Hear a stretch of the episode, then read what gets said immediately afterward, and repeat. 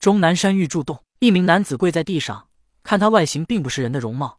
只见他青头红发，獠牙外凸，背后有巨大的双翅耷拉在地上。这个男子便是云中子的弟子雷震子。在封神之后，雷震子便回到了山中苦修，希望有一日能肉身成圣，也即是所谓的肉身封神。天庭神位已经给他留下，只等他苦修到仙人境界，便可去天庭为官。自从封神之后，回到终南山，雷震子一直便心绪不宁。他的义父是周文王姬昌，他的义兄是武王姬发，此时已经为人间之主。可是当雷震子在商周大战的人间战场转悠了一圈之后，他发现人人皆有亲生父母。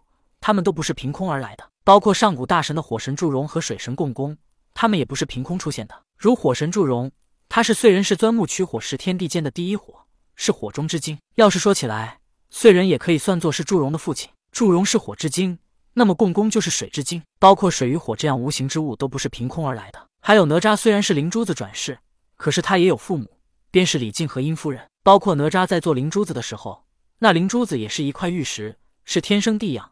经过人工打磨成为灵珠之后，才逐渐有了意识，成为了灵珠子。当年雷震子下山救姬昌之时，那时他才七岁，并没有想那么多。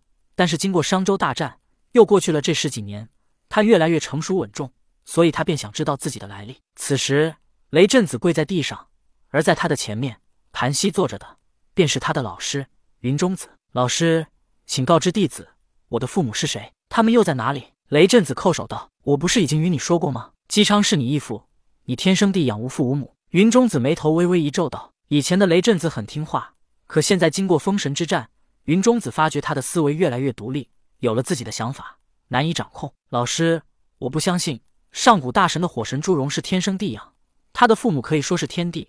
如果我是天生地养，为何我是人？那么我肯定是有父母的。”雷震子道：“雷震子，你将来是仙人，是天庭的高官。”纵然你知道父母是谁，又能如何？人生短短数百年，你知道不知道？他们终究都会死亡。与其如此，还不如不要去打扰他们。云中子语气中有些不满的说道：“不，老师，我必须知道。旁人都有父母，我也必须要有。”雷震子坚定的说道。他自然听出了云中子话中的不满。想想杨戬，为了母亲可以劈山救母，与整个天庭为敌。如果他知道父母是谁，让他像杨戬一样，他也能做到。云中子仿佛不认识雷震子一般。看来人间真是一个大染缸，说是仙人的红尘之恶一点也不错。